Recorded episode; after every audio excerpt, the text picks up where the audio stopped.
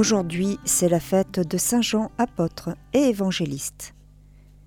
Jean occupe une place de choix, et dans l'Évangile, et au sein du collège apostolique. Représentant l'amour, il marche à côté de Pierre, qui symbolise la doctrine. Jésus semble avoir réservé à cet apôtre les plus tendres effusions de son cœur. Plus que tout autre, en effet, Jean pouvait rendre amour pour amour au divin Maître. Le Sauveur prit plaisir à multiplier les occasions de témoigner envers son cher disciple une prédilection singulière. Il le fit témoin de la résurrection de la fille de Jaïr. Il lui montra sa gloire sur le Tabor, au jour de sa transfiguration, mais surtout la veille de sa passion, à la dernière scène. Il lui permit de reposer doucement la tête sur son cœur divin, où il puisa cette charité et cette science des choses de Dieu qu'il répandit dans ses écrits et au sein des peuples auxquels il porta le flambeau de l'Évangile.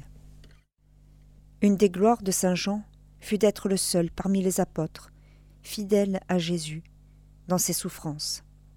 Il le suivit dans l'agonie du calvaire. Il accompagna, dans ces douloureux instants, la mère du Sauveur. Jésus, voyant sa mère et près d'elle le disciple qu'il aimait, dit à sa mère Femme, voici ton fils. Puis il dit aux disciples, Voici ta mère. Et à partir de cette heure-là, le disciple l'a pris chez lui. L'apôtre, en cette circonstance, nous disent les saints docteurs, représentait l'humanité tout entière. En ce moment solennel, Marie devenait la mère de tous les hommes, et les hommes recevaient le droit de s'appeler les enfants de Marie. Il était juste que Saint Jean, ayant participé aux souffrances de la Passion, goûta l'un des premiers les joies pures de la résurrection. Le jour où le Sauveur apparut sur le rivage du lac de Génézareth, pendant que les disciples étaient à la pêche, Saint Jean fut le seul à le reconnaître. C'est le Seigneur, dit-il à Pierre.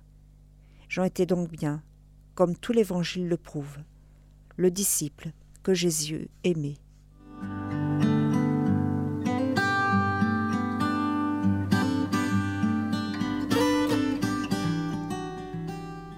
En ce jour, il est également fait mémoire des saints suivants.